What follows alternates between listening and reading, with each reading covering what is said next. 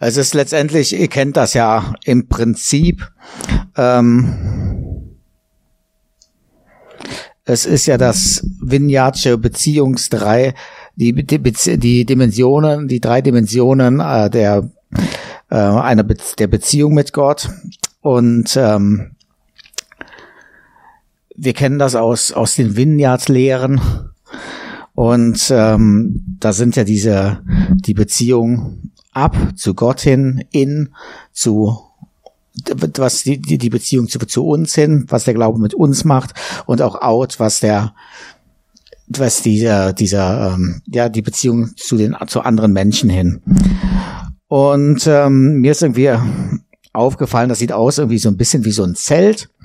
Und ich finde auch dieser Vergleich passt, weil ähm, wir wollen ja mit Gott irgendwie in einer Beziehung leben, wir wollen mit Gott zelten gehen, wir wollen in diesem Zelt leben mit Gott und ähm, dort Beziehung bauen. Und wir wollen das ausweiten. Wir wollen jede dieser Richtung ausweiten. Wir wollen kein kleines Zelt haben, wir wollen ein großes Zelt haben. Und ähm, dieser Bereich, Bereich Out ist ja die Beziehung zu anderen. Und ich finde mal, in meinem Beziehungszelt oder in unserem Beziehungszelt sollte es ein, gro ein große, sollte das symbolisiert werden durch einen großen, roten, einladenden Teppich, den die Judith da jetzt auch nochmal hinmalt. Der ist noch eingerollt, weil der lässt sich noch ausrollen. Ähm, der Innenbereich, also wie gestaltet wie gestaltet sich das Zusammenleben ich und Gott? Meine Persönlichkeit ähm, soll tief, soll tief gehen und sie soll immer Jesusmäßiger, tief verankert sein.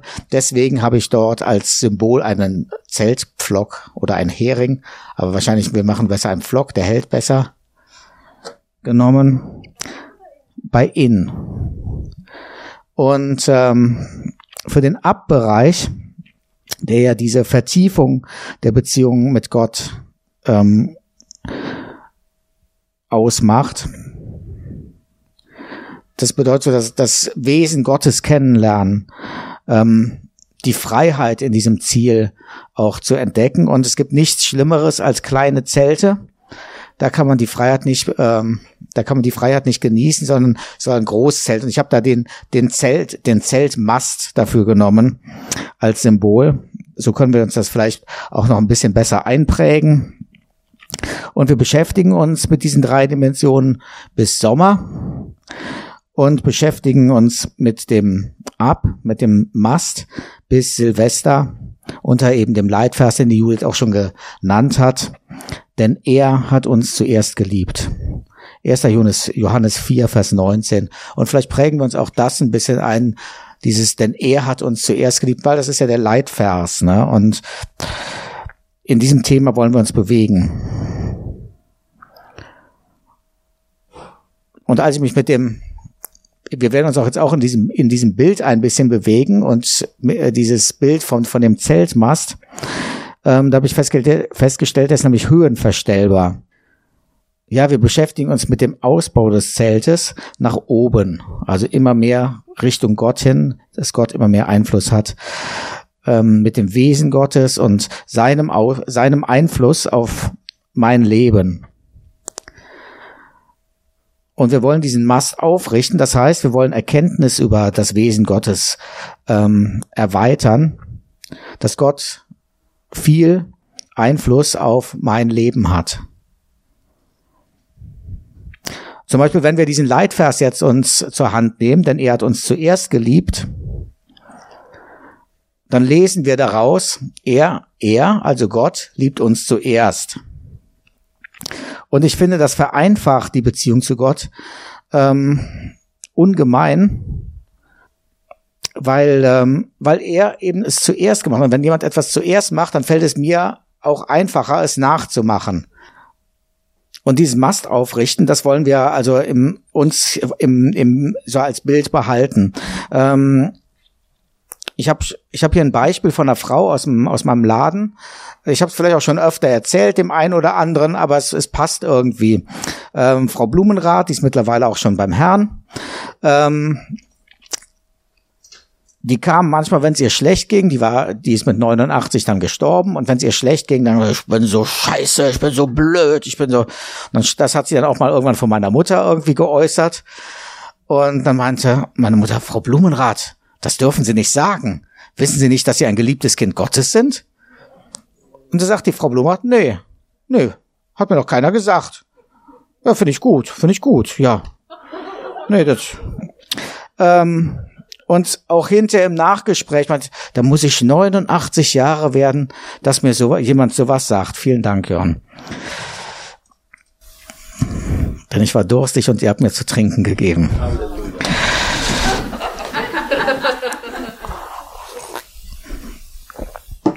Vielleicht hat die Frau Blumenrath mit 89 Jahren das erste Mal irgendwie mitgekriegt, diesen, ähm, dass sie von Gott geliebt ist und dass sie diesen Beziehungsmaß so angefangen hat aufzubauen.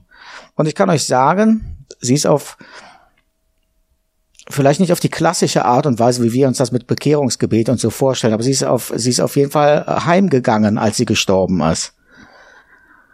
Und unser Abmast ist aus Holz.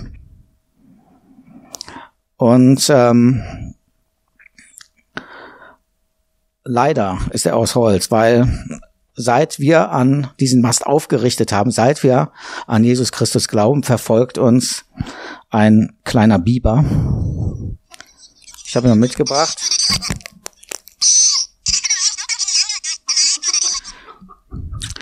Und zwar ähm, gehört dieser kleine Biber zur Gattung der Zweifler und Skeptiker. Es ist der Zweifelbiber. Und das ist heute so das Thema, dass wir trotz Zweifeln ähm, Gottes Beziehung aufbauen und diesen Mast aufrichten. Und das ist so die Problematik. So auf der einen Seite der Zweifel, auf der anderen Seite der Glauben. Und wir wachsen auch vielleicht auf, ja, dass wir nicht zweifeln dürfen. Zweifel dürfen nicht sein. Ähm, oder Zweifel sind der Vorhof zur Welt zu dem, also zum Unglauben. Man kann das ja auch schon biblisch untermauern. 1. Korinther 5, Vers 7. Denn wir wandeln ja im Glauben und nicht im Schauen. Und wir dürfen auch nicht zweifeln, weil wir sind ja eine neue Kreation. Das Alte ist vergangen. Und es ist allerdings so, wenn wir Christen beobachten, dann kommt leider oft Zweifel auf. Und gerade jemand, wenn jemand mein Leben genauer beobachten würde, ähm, dann hätte er wahrscheinlich viel zu zweifeln. Bei deinem Leben übrigens auch. Und die Bibel, wenn wir die Bibel lesen, dann ist die voller zweifelnder Menschen. Wir haben die Eva, die sich plötzlich nicht mehr ganz sicher ist, wie Gott es gemeint hat. Wir haben das Volk Israel, was irgendwie die, die ganze Wüstenwanderung hindurch zweifelt. Ähm, wir haben Abraham und Sarah, die auf dieses Versprechen von Gott warten und auch daran zweifeln, dass sie ein Kind bekommen ne, sollen. Und sie kriegen und kriegen keins. Wir haben den Habakuk, der irgendwie äh, darüber so verzweifelt ist, dass Gott keinen Einfluss irgendwie ähm, auf, hat, obwohl und die ganze Welt um ihn herum ist so ungerecht. Dann haben wir den Petrus natürlich, der beim Wasserlaufen zweifelt. Und natürlich Thomas, den Zweifler, ähm, der nach der Auferstehung Jesus berühren möchte, bevor er wirklich glaubt.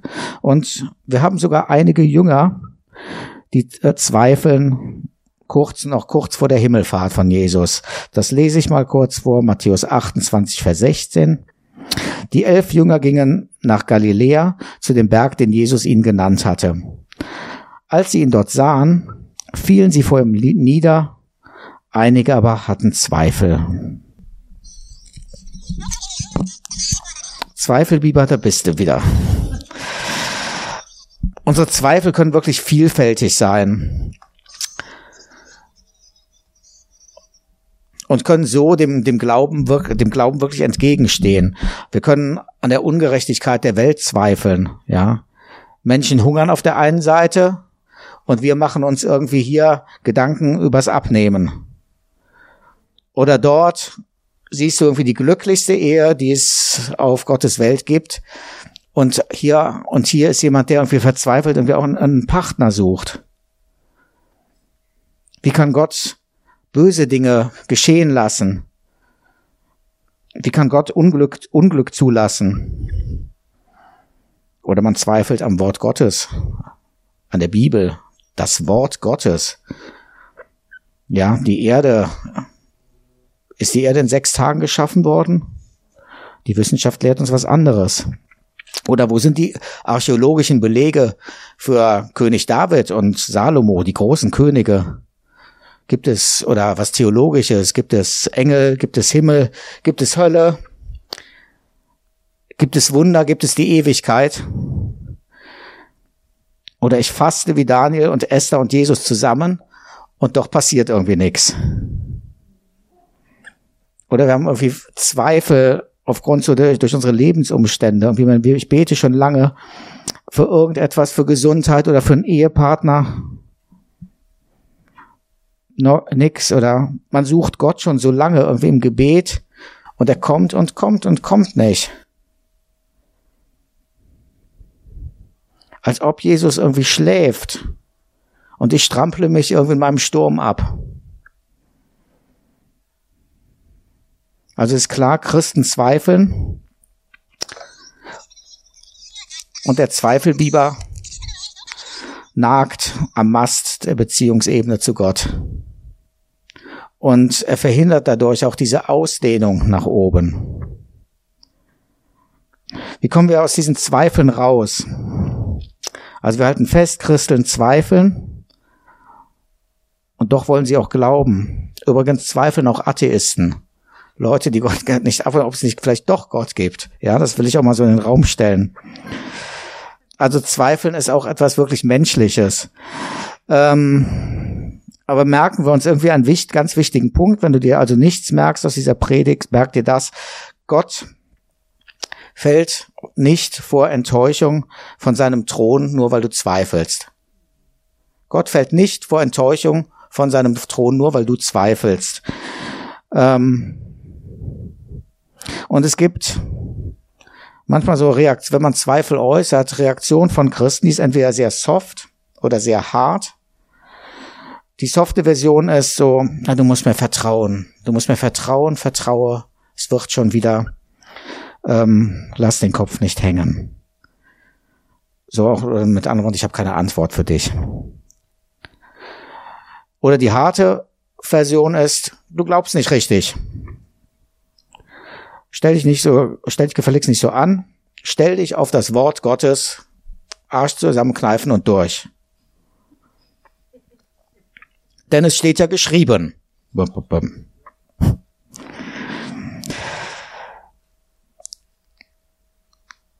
Ich bin auf eine Stelle aufmerksam geworden im Judasbrief. Der steht im Neuen Testament. Der ist auch recht kurz den kann sie, der hat also gar keine Kapitelangabe, sondern es ist sozusagen eine Postkarte. Ähm, dort steht, laut Luther-Übersetzung, wir sollen uns der Zweifler erbarmen. Und ich lese diesen Text jetzt auch mal vor und bitte das Foto dazu. Ach, da ist es ja schon. Ist leider ein bisschen klein geschrieben, deswegen müsst ihr gut zuhören oder mir weiter nach vorne kommen.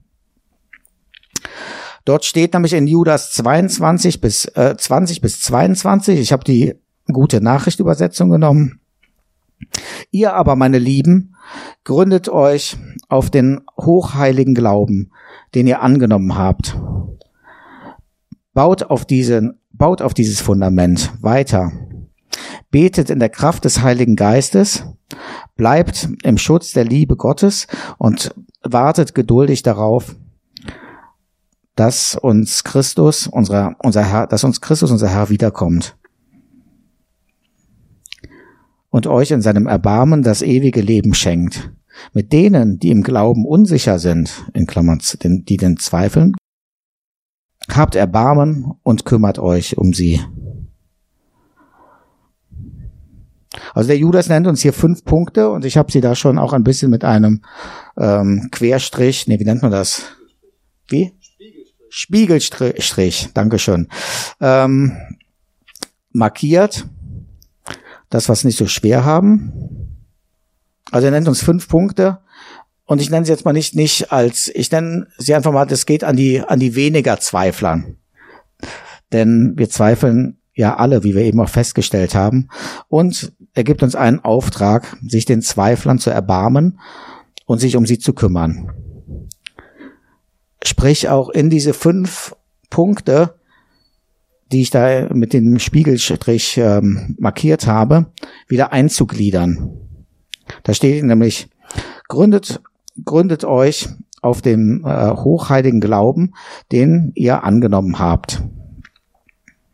Und für mich bedeutet das irgendwie in der Gewissheit zu leben, ähm, mit der Gewissheit zu leben ähm, und mich mit dem Glauben zu beschäftigen. Der zweite Punkt ist, baut auf diesem Fundament weiter. Also lasst uns den Glauben vertiefen, meint er damit. Vielleicht auch gemeinsam vertiefen. Wir lernen ja auch aneinander. Betet in der Kraft des Heiligen Geistes. Da fiel mir direkt das Sprachengebet ein, was eine, eine ganz wichtige Funktion sein kann, aber auch wirklich das zu beten, was der Heilige Geist einem eingibt. Als vierten und als letzten Punkt, als fünften Punkt, bleibt, nee, gar nicht als vierten Punkt, bleibt im Schutz der Liebe Gottes. Das heißt, Wissen darum, wer man in Jesus Christus ist und wartet geduldig darauf, dass Jesus Christus, unser Herr, wiederkommt und euch in seinem Erbarmen das ewige Leben schenkt. Das ist für mich irgendwie das Harren auf die Zusagen von Jesus und von Gott, die er durch die Bibel auch uns gibt. Das sind so die Dinge, die wir persönlich auch gegen den Zweifelbiber einsetzen sollen. Und der Briefschreiber Judas gibt uns da auch noch den Auftrag, Erbarmen zu haben und uns zu kümmern für die, ähm, die zweifeln oder die einen Punkt haben, in dem sie zweifeln und ihnen zu helfen, sich da dort wieder einzugliedern. Nämlich indem man ihnen hilft, Gewissheit zu geben, indem man ihnen hilft, sich gemeinsam zu vertiefen, mit ihnen betet, was der Heilige Geist einem eingibt, auch Sprachengebet, zu, nochmal zu, gemeinsam zu verinnerlichen, wer, wer ist man im Heiligen Geist und dass man an den Zusagen, die man von Gott bekommen hat, dran bleibt. Das Harren.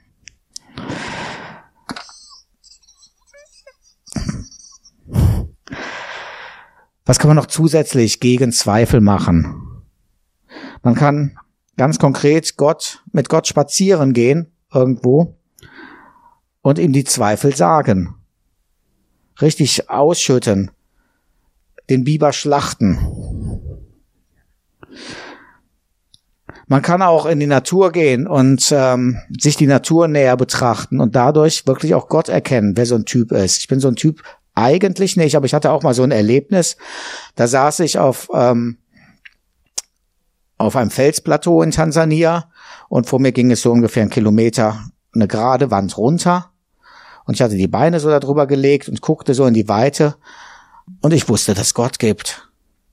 Es war jeglicher Zweifel war weg und sowas kannst du, was gibt's, weiß nicht, sowas kannst du vielleicht in, vielleicht kannst du dir Blatt betrachten, im Kleinen auch oder im Großen. Du kannst in der Natur Gott erfahren. Vielleicht kannst du auch die Zweifel selbst bezweifeln und hinterfragen. Wichtig ist, dass wir unseren, wenn wir zweifeln, einfach auf Jesus konzentrieren, das benennen und das auch benennen, was Jesus für uns getan hat. Auch das hilft gegen Zweifeln. Uns ist allen ja Ernst Moritz Arndt bekannt der, wie wir wissen, lebte der 1769 bis 1860. In, in Zeiten, wenn du, wenn du dich geschichtlich ein bisschen auskennst, dann weißt du, dass das eine große Zeit der Hinterfragung war. Wir erinnern an die französische Revolution, ähm, wo bestehende Herrschaftsstrukturen so hinterfragt wurden, dass sie umgedreht wurden. Ähm, es war die Zeit der Aufklärung. Es gab einen Paradigmenwechsel in der Wissenschaft. Es gab auch eine deutliche Abwendung von Gott hin zum der sogenannte Humanismus. Alles Alte wurde, wurde irgendwie hinterfragt. Und Ernst Moritz kriegt das alles als Christ so mit und schreibt das dann nieder, woran er glaubt, obwohl er diesen Zweifeln ausgesetzt ist. Ich weiß, woran ich glaube. Ich weiß, was fest besteht. Wenn alles hier im Staube wie Sand und Staub verweht. Ich weiß, dass ewig bleibet, wo alles wankt und fällt, wo Wahn die Weisen treibet und Trug die Klugen prellt. Das ist jetzt auch ein bisschen im alten Deutsch, aber der wusste, der hat sich daran festgemacht, der hat sein, ist diesen Zweifeln begegnet, indem er auf, der, indem er aufgeschrieben hat, wo er dran er glaubt und woran er sein Leben festmacht. In der letzten Strophe, wir gehen es jetzt nicht alle durch, das macht er dann zu Hause, ähm, da klärt er das Ganze auf. Es ist natürlich Jesus Christus, woran er glaubt und woran er sich festmacht.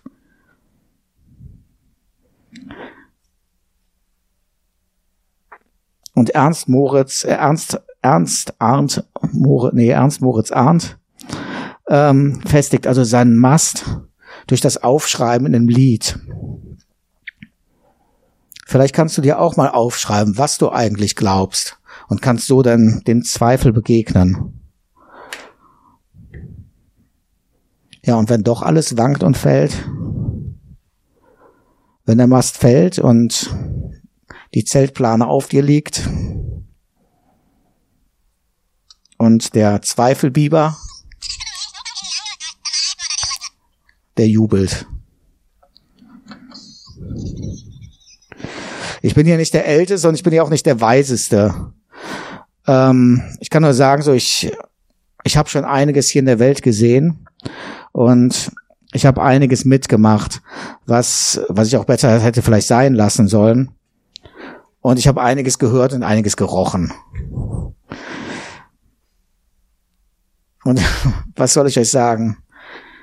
Ich habe keine Alternative zu Jesus Christus gefunden. Jesus ist letztendlich das Einzige, was hält. Und das war, ist der Einzige, der mich gehalten hat. Und ich komme so langsam zum Schluss. Ich weiß jetzt nicht, nee, noch ist keine Zeit für, für die Musik. ich komme jetzt langsam zum Schluss. Ähm, Johannes 6, Vers 68, so, Jesus hat mal wieder irgendwas ganz krasses getan und so die gesagt und die Menschenmenge, der war es irgendwie zu viel geworden, sie lösen sich so langsam auf. Einer nach dem anderen geht. Zurück bleibt nur Jesus mit den Jüngern. Und Jesus spricht zu den zwölf Jüngern und fragt, und ihr, wollt ihr auch gehen? Und dann kommt dann dieses berühmte Bekenntnis des Petrus, wo Petrus dann sagt, Herr, zu wem sollen wir gehen? Antwortet Simon Petrus, du hast die Worte, die zum ewigen Leben führen. Und jetzt einfach so die Frage, so, was nimmst du heute mit? Es ist ja immer viel gesagt und man weiß ja nie so, was man ja, letzt, was letztendlich doch in der Predigt war. Vielleicht ist du einfach, nimmst du einfach das Bild hier vom, ähm, von diesem äh, Vineyard-Dreieck mit, von dem Zelt und gehst das zu Hause nochmal durch. Dieses Beziehungszelt mit dem Up, In and Out, mit dem roten Teppich ähm, oder dem tiefen Pflock oder dem höhenverstellbaren Mast. Vielleicht gehst du, nimmst du dir auch mal vor, mit Gott spazieren zu gehen und ihm einfach deine Zweifel zu benennen. Oder du kannst dir auch mal eine biblische Person, die zweifelte, ähm, mal einfach mal in der Bibel durch, durchgehen, zu, gucken, was die so, wie die, die, wie sie mit Gott so ihr Leben dann gelebt hat und was daraus geworden ist. Oder du vertiefst dich einfach mal in diesen Bibeltext, Judas 20 bis 22, das 5 plus 1 Konzept, das tobianische 5 plus 1 Konzept. Vielleicht schreibe ich da mal ein Buch drüber. Ähm, und dann fragst Gott, um wen kannst du dich, oder, oder du bittest Gott, dass er dir jemanden über den Weg schickt, über, ähm, der, über, für, um den du dich mal kümmern kannst diesbezüglich oder erbar und sich erbarmen kannst. Oder wenn du gerade selbst der Zweifel bist, dann bittest du Gott, dass er jemand, dass du, dass er dir jemand schickt, der dir hilft, dich wieder einzugliedern. Jetzt. Herr, zu wem sollen wir gehen? Antwortete Simon Petrus. Du hast die Worte, die zum ewigen Leben führen. Amen.